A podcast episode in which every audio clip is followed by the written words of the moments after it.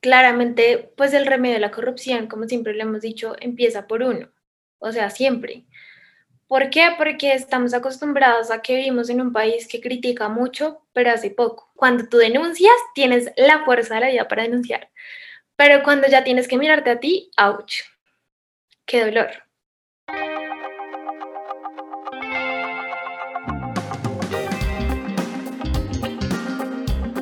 Bienvenidos a Redu al Aire, donde el primer paso para combatir la corrupción es hablar de ella.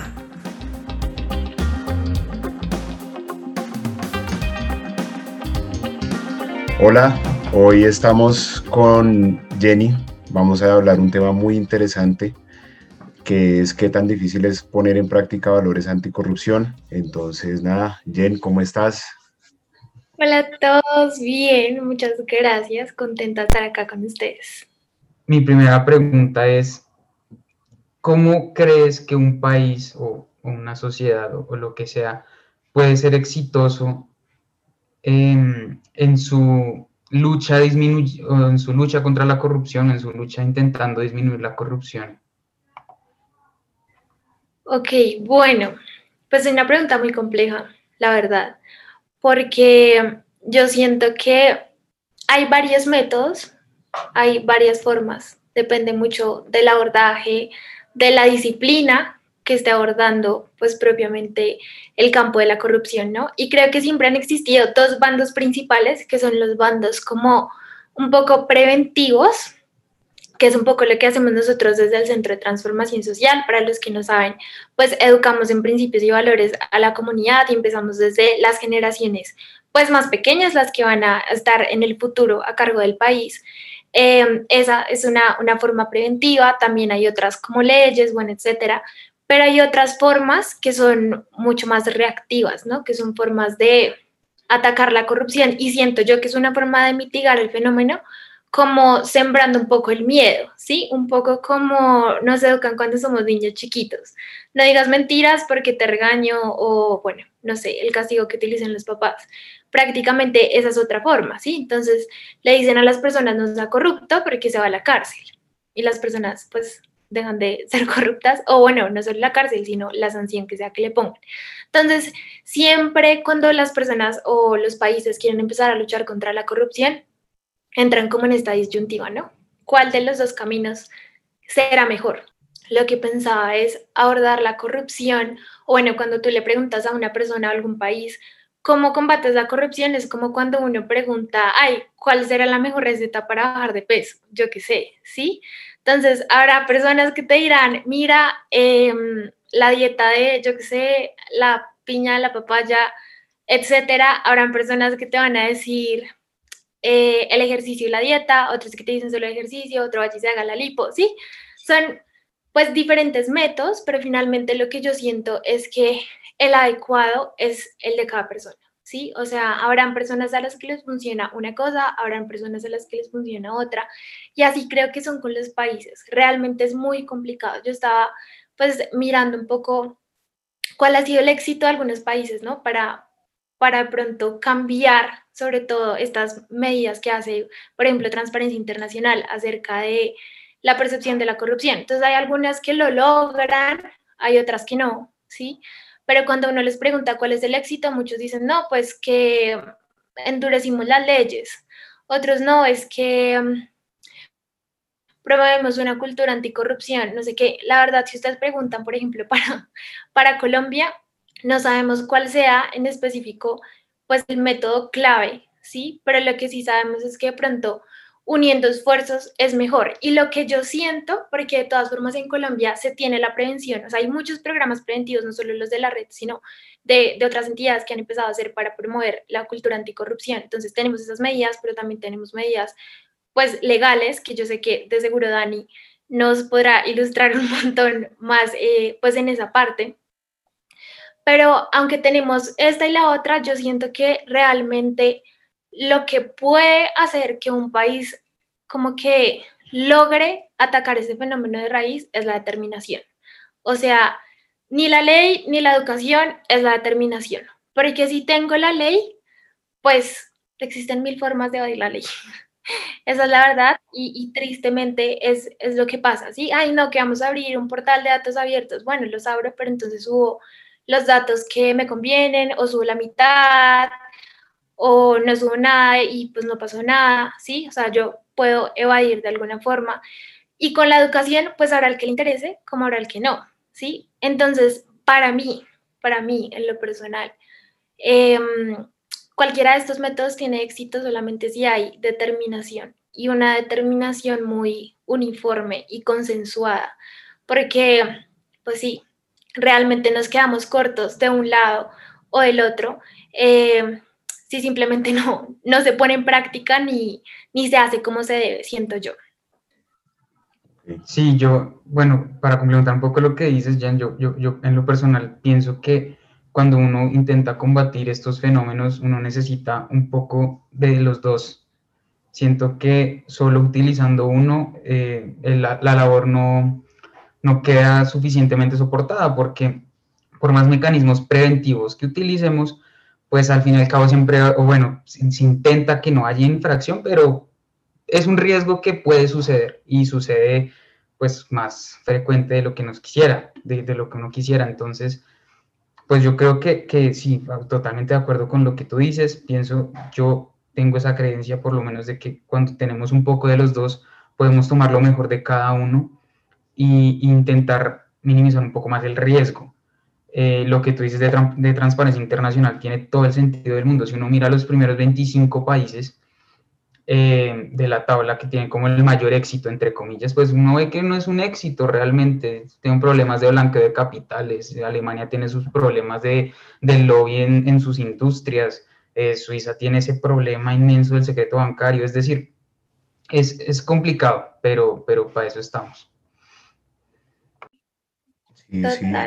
Y, y hay algo que yo creo que es también lo que nos hace como debatir entre sí lo reactivo y lo, o lo preventivo, diría yo que es el, el factor tiempo, como bueno, cuánto tiempo eh, estamos dispuestos a esperar o a rendirnos porque, ah, no, definitivamente las cosas funcionan así, o, o, no, esto vale la pena, entonces hay que pensarlo a más largo plazo. Yo lo veo como que lo, todo lo preventivo siempre piensa en un plazo mucho más largo y en algo más mm, profundo, más fundamental y que lo reactivo siempre tiende a ser por el momento y, ya veremos qué pasa después. Y yo creo que, pues yo creo, particularmente en, Colombia, creo que nos hemos quedado mucho en, en, en eso, en lo reactivo. Bueno, vamos a, poner el, el, pañito de agua tibia aquí, la curita acá. Iniciativas como las que tenemos en, transformación social en, particular y en la red en general, pues siento que, claro, intentan hacer lo otro y es, no, pensemos Obviamente, bien, lo reactivo está bien, visibilicemos, exacto, pero lo importante es el largo plazo, ¿no? Entonces, bueno, eso me lleva a la otra pregunta que teníamos, a otra pregunta que tenemos, y es, eh, bueno, lo quiero conectar un poco con algo que decías, y es las, las experiencias de otros países. En general, uno, ¿por qué? O sea, ¿por qué es tan dispendioso? ¿Por qué toma tanto tiempo? ¿Por qué tenemos que hablar de tiempo de años para, para esto, para disminuir la corrupción. Y antes quiero hacer un pequeño paréntesis para los que nos escuchan. Eh, Jen es psicóloga y está cursando una maestría en abordajes psicosociales para la construcción de paz. Y más allá de todo eso, también es nuestra líder en el Centro de Transformación Social y miembro de la Junta de la Red. Entonces, eh, pues tiene un bagaje muy teórico que nos, eh, aparte de obviamente lo práctico, que nos ayuda a responder este, este tipo de preguntas. Entonces, como, como te decía Jen, porque siempre que hablamos de corrupción son como estos tiempos así tan largos? Bueno, primero que todo, gracias Pachi por tu paréntesis. De verdad que generosa presentación, pero bueno. Eh, bueno, ya respondiendo a tu pregunta, miren, yéndome a una rama un poco conductista de la psicología, pues porque tenemos muchas áreas, como pues cualquier eh, carrera, disciplina, nosotros usualmente vemos la conducta, ¿sí? Desde, desde la psicología, como un producto muchas veces de refuerzos y castigos. En palabras más coloquiales, premios y castigos, ¿sí? Pasa que cuando un niño hace pataletas todo el tiempo, yo qué sé, en la calle o, en la casa, y los papás quieren disminuir esa conducta que hacen, usualmente castigan. Como sea, hay diferentes tipos de castigos. Pero si yo quiero que el niño siga haciendo pataletas en todo lado, que pues no es lo que pasa, pero digamos, lo que, lo que yo haría, si quisiera que eso pasara, es premiarlo, ¿sí? Entonces, que el niño cada vez que me haga una pataleta, le dé un dulce, yo qué sé. Así pasa con la corrupción, igualito.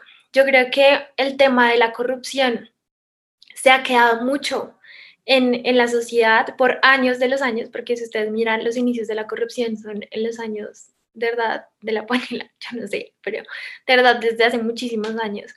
Em, el problema radica en que la corrupción se premia, se refuerza, no solamente socialmente, eh, sino pues que uno también es corrupto porque obtiene un beneficio. Entonces, cuando yo, no sé, me quedo con cierta parte económica de, de un contrato y nadie me dijo nada y no pasó nada, pues yo tengo un beneficio económico que probablemente nadie me lo dio directamente, pero que lo obtuve. ¿Y eso qué hace? Pues refuerza mi conducta y lo voy a volver a hacer porque me gustó, porque obtuve un beneficio, porque me puede comprar X cosa, yo qué sé, ¿sí?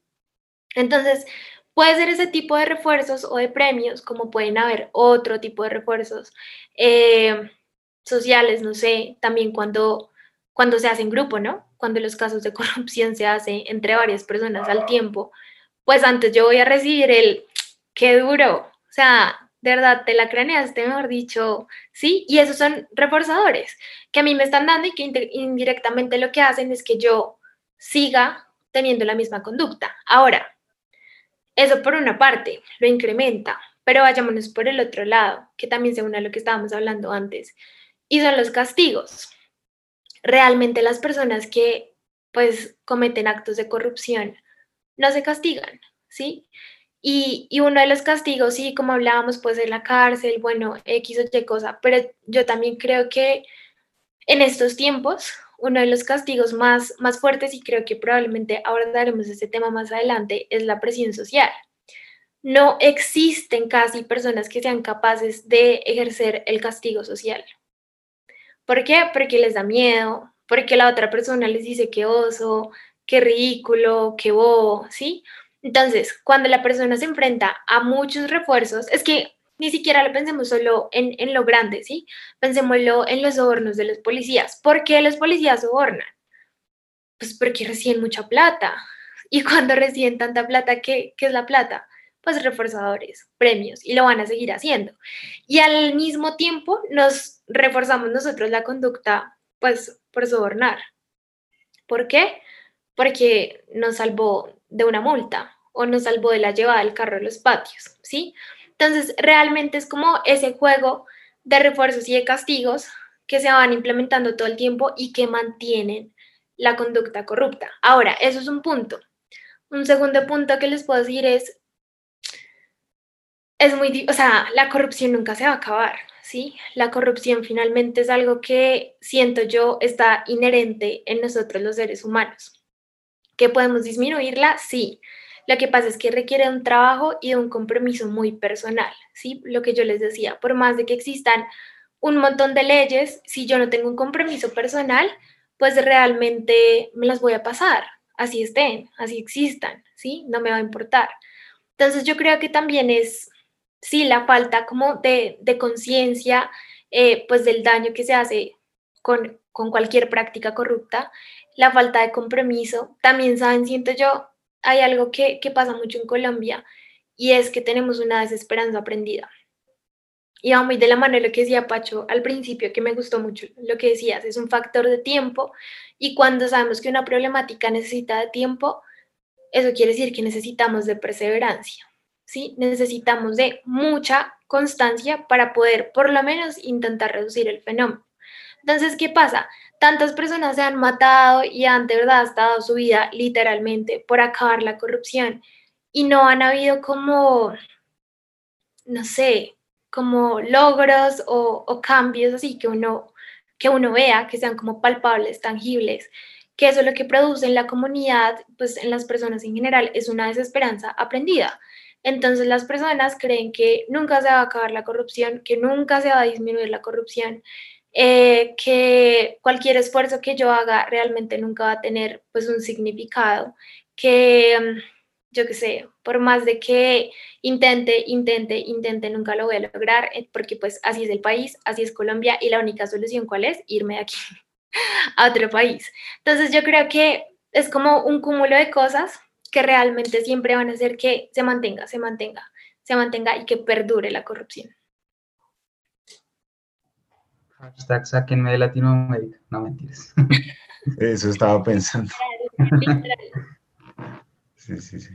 No, pero es, es, es, curioso porque esto pasa en todo el mundo. Lo que pasa es que acá es diferente, porque acá es como más grotesco, ¿no? Pienso yo. Pero sí, yo, yo tuve en algún momento, tuve una charla con, con un tipo que se llama Kai Ambos, los, los que saben de derechos sabrán quién es, y él decía como, en, a grandes rasgos, es que nosotros como latinos somos como muy, como muy fronteros con este tema, como Ahí, por ejemplo, se robaron la 26 a tres cuadras del, del Palacio Nariño, de frente, así, sin asco. Y, y por ejemplo, en, en, otras latitudes, pues se intenta como, como calmar más, camuflar más, bueno, no sé. Eso también supongo que tendrá que ver con el factor impunidad que, que Jen ya nos comentó, que lo que hace es reforzar la conducta y no, y no intentar que disminuya eh, su comisión. Pero bueno, ya, ya centrémonos un poco más como a lo, a lo micro. Y yo recuerdo en el colegio, esta referencia toda boba, pero yo tuve unas clases como de valores. Y sí, me acuerdo como la lista de valores, y habían muchísimos. No, no, no recuerdo cuántos ni cuáles, pero sí recuerdo que había muchos. Tú, en tu experiencia, Jen, ¿qué valores nos dirías que son esenciales para combatir este fenómeno? Bueno, eso es algo difícil también, la verdad.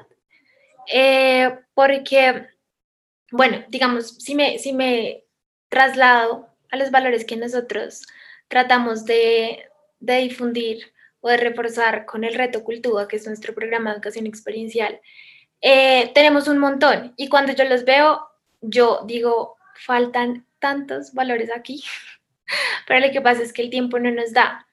Y cuando yo pienso de pronto en qué valores podría priorizar o no, más allá de los valores, yo creo que hay un elemento fundamental que de hecho, honestamente, ni siquiera sé si es un valor, que yo lo pondría como valor, que es la empatía.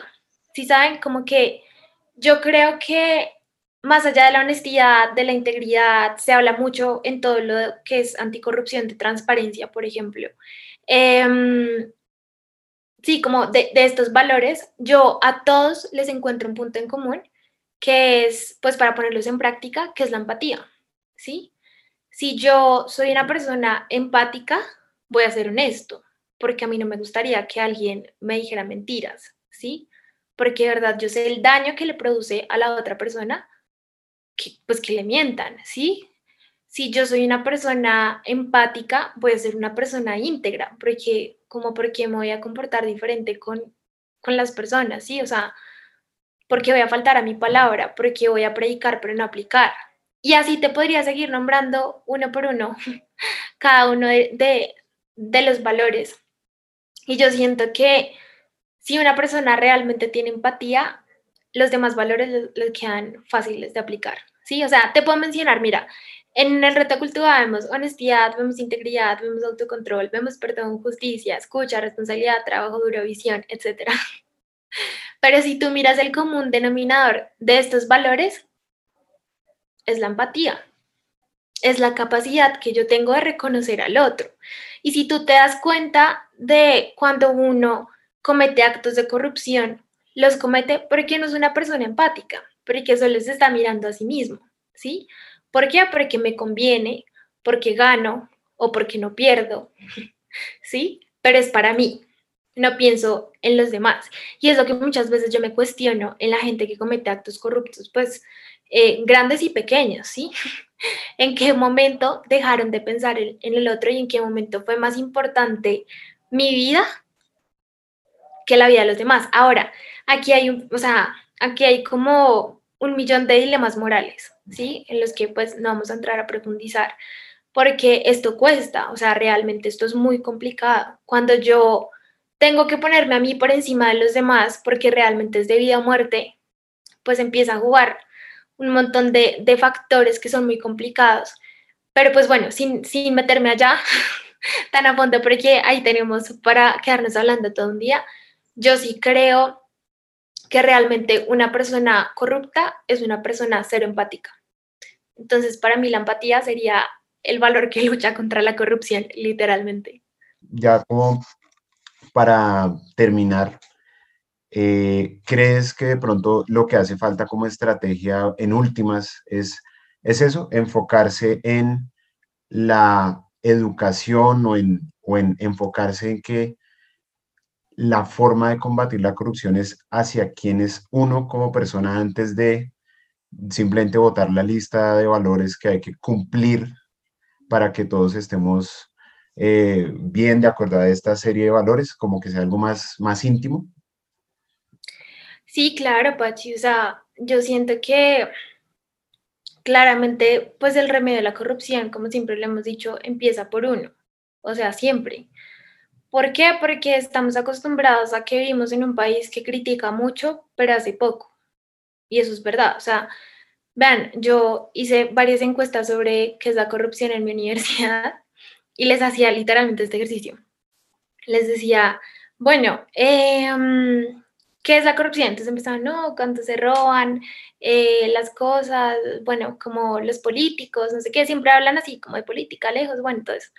Y entonces él les hacía varias preguntas así, como en esa dinámica, sí, porque crees que la gente es corrupta, no, porque son unos egoístas, porque es la gente más mala que existe, porque yo no sé qué.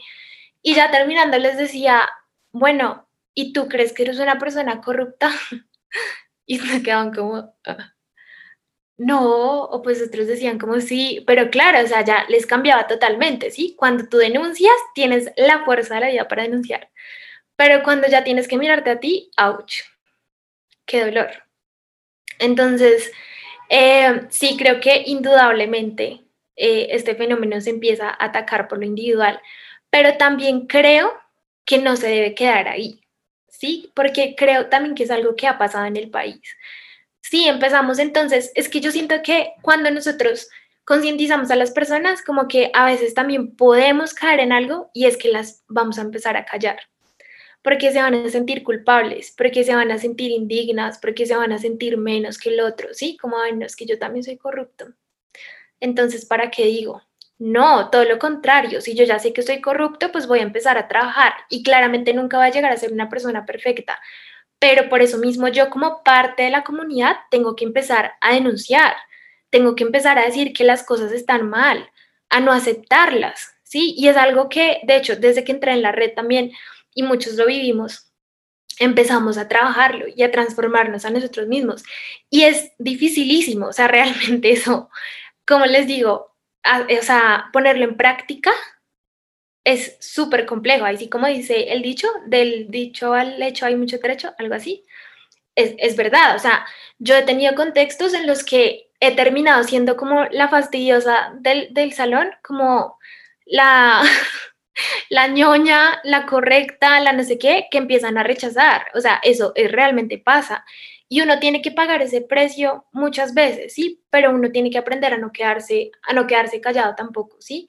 A, a denunciar, a decir que las cosas están bien, que están mal y a ser parte de la presión social.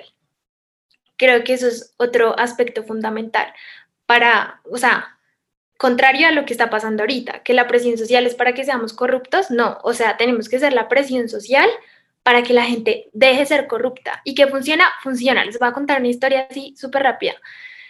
Eh, en una de mis prácticas que tuve que hacer antes de graduarme en la universidad, yo trabajaba en una clínica y en esa clínica nosotros hacíamos intervención con pacientes que tenían algún problema de discapacidad como física y bueno, todo esto.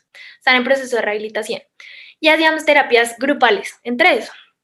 Entonces, haz de cuenta, todos los martes llegaban las mismas siete personas y nosotros trabajamos un tema en específico con ellos, bla. Una de mis compañeras, que de hecho quiero decirles el perfil de, la, de mi compañera, uno, era una señora, o sea, es raro que pase, pero en la universidad era una señora, le pongo yo unos 45 años. Segundo, era una señora que tenía plata, ¿sí? O sea, su esposo estaba involucrado en diferentes pues roles públicos, no de Bogotá, pero otro lado y me contaban las cosas tan terribles que hacía, pero bueno, ese es otro caso y la señora tenía harta plata. Resulta que la primera vez que nosotros hicimos eh, actividades con, con, un grupo de personas, al final ella llegó con unos detalles chiquitos para, para las personas. Y era como, ay, sí, mira, les traje esto. Y nosotros, wow, o sea, qué linda, súper generosa la señora. Bueno, cuando volvió a pasar eso en el grupo que ella le correspondió conmigo, al final, eh, yo le dije, traigamos tres regalitos, me parece súper bonito lo que tú hiciste. Me dijo, sí, de una, o sea, eso anima un montón a los pacientes. Bueno, quedamos así. Entonces un día me dijo, camina, me acompañas a traer los, los regalos, a comprarlos. Íbamos en su carro a una panamericana y me dice, y estará ya acabando el semestre. Bueno, tú ya sabes cómo es la cosa, ¿no? Entramos y no nos vamos a coger, o sea, porque las cajitas tenían, que les digo yo, unos ganchitos, unos clipsitos, unos yo no sé qué, cosas así chiquitas.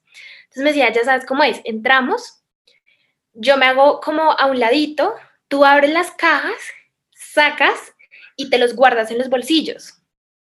Y yo, ¿qué? Tú me estás molestando porque además ellas sabían todo el rollo en el que yo estaba, que la red, que iba a los colegios, que no sé qué, me molestaban, me decía, ay, la niña de corrupción, así. Y yo, ¿qué? ¿En serio me estás molestando? Y ella, ¿qué te pasa? No, vamos a comprar las cajas de los clips, o sea, a ver. O sea, y yo decía, no lo puedo creer, o sea, ni siquiera que no tuviera recursos, no, nada llegamos a la Panamericana y entramos. Déjenme decirles que solo basté yo, o sea, una persona, una persona, que claramente en ningún momento se iba a robar eso, porque yo al otro día como iba a llegar a hablarle a los niños de honestidad, de integridad, ¿sí? No me lo robé, yo le dije, si es por plata no pasa nada, miramos qué hacemos, pero yo no, yo no voy a hacer esto. Vean, la cara de incomodidad de esa señora todo el tiempo que estuvimos en la Panamericana, yo creo que ella decía, ¿por qué me la traje? ¿Por qué me la traje a ella y no me traje a la otra? ¿Por qué? Y yo creo que ella se arrepintió hasta el último, le dolió pagar. Oigan, y la señora tenía plata. En serio, les puedo decir que ella tenía recursos económicos. Pero eso quiere decir que la vez anterior ya había hecho eso. Ah, no, de hecho ya me dijo, ay, obvio, la vez pasada lo hice, no pasó nada. Entonces yo decía, este es el colmo. Pero a mí me dejó esta enseñanza y es, nosotros podemos ser presión social nosotros podemos realmente contar. Miren, yo creo que, no sé si la señora me estaba probando, diría, hay tanta anticorrupción que habla, pues venga y miramos a ver si es cierto, ¿sí? Pero nosotros tenemos que ser esa presión social para otras personas que aunque les incomode, pues seamos los que convirtamos la cultura anticorrupción realmente en algo real, en algo tangible, y no que sigamos validando todo lo contrario. Entonces, sí, para mí ese sería el resumen. Empezar por nosotros, claramente, eh, no quedarnos callados, denunciar, decir lo que está mal y ser la presión social. Creo que eso sería como lo principal en lo que podríamos empezar a trabajar. Súper, súper, súper chévere, ¿no? Y esa historia, eh, no, pues increíble. Es el, es, es, el país que tenemos, el mundo que tenemos, ¿no? Porque no solo pasa acá, pero, pero bueno. Eh, nada, Jen, muchas gracias. Con esto creo que ya eh, pues podemos darle cierre a, la charla, la conversación que tuvimos. Muchas gracias por aceptar la invitación y, nada, por acá bienvenida como siempre. Habrá algún otro tema eh, en que podamos también seguir conversando. No sé, Dani, ¿quieras comentar algo más antes de cerrar?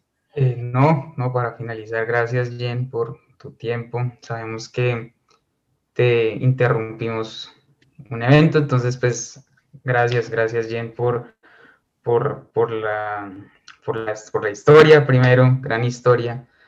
Eh, mañas, esos, esos son mañas. Yo siempre pienso que cuando la gente lo que tú dices, eso es, o pues yo lo pienso así como tú lo dices, eso es una bola de nieve hasta que, pues, puta, hasta lo que se puedan robar, se lo roban y si no, miran a ver cómo hacen, pero eso se vuelve ya como más intuitivo, eso, esto lo hacen hasta sin conciencia, pienso yo.